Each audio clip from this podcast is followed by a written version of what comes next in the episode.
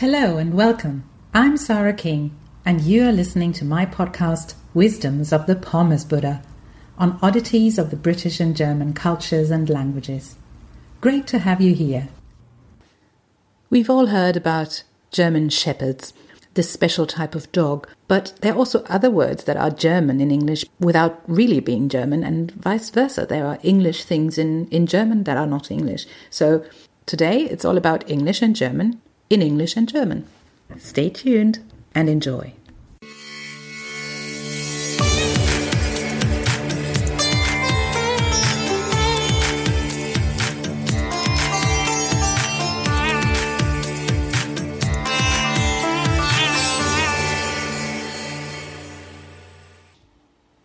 In warm countries, there's quite a bit of creeping and crawling an average Central European is unfamiliar with.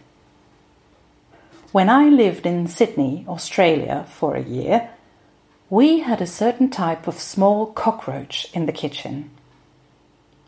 When I asked my Australian flatmate what they are and how we can get rid of them, she just said, They're German cockroaches. You can't get rid of them. I'll just leave that uncommented for you to feast on. What else is German in English and vice versa? Let's stay in the animal realm and start with a similarity. The German Shepherd is called German in German as well, and that's about it with commonalities. Diseases are interesting. Our two languages made a trade off here. In English, the rubella disease is also referred to as German measles. In return, rickets used to be called die englische Krankheit, the English disease in German. So we're even in this area. And then German gets a bit out of hand. We love the English so much that we make ample use of them in our language. For example, when ordering beef in Germany, if you are asked how you would like it cooked, you have to say English bitte if your preference is rare and also other areas show frequent use of English. Sports.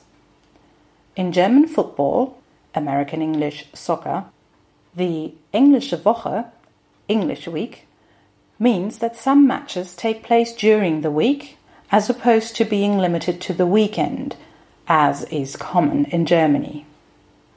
However, at Lidl and Aldi, it means offering limited edition British products, such as shortbread and fish and chips.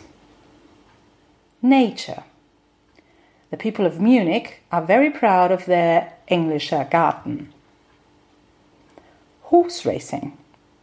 Unsurprisingly, there is a considerable influence from Great Britain in this area.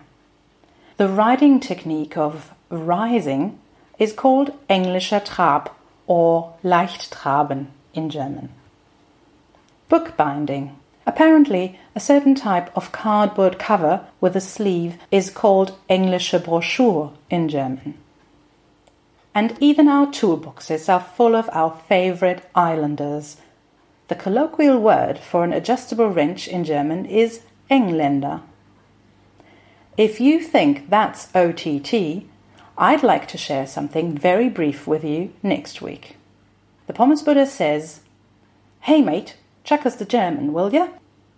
That was it for today. Thank you so much for listening.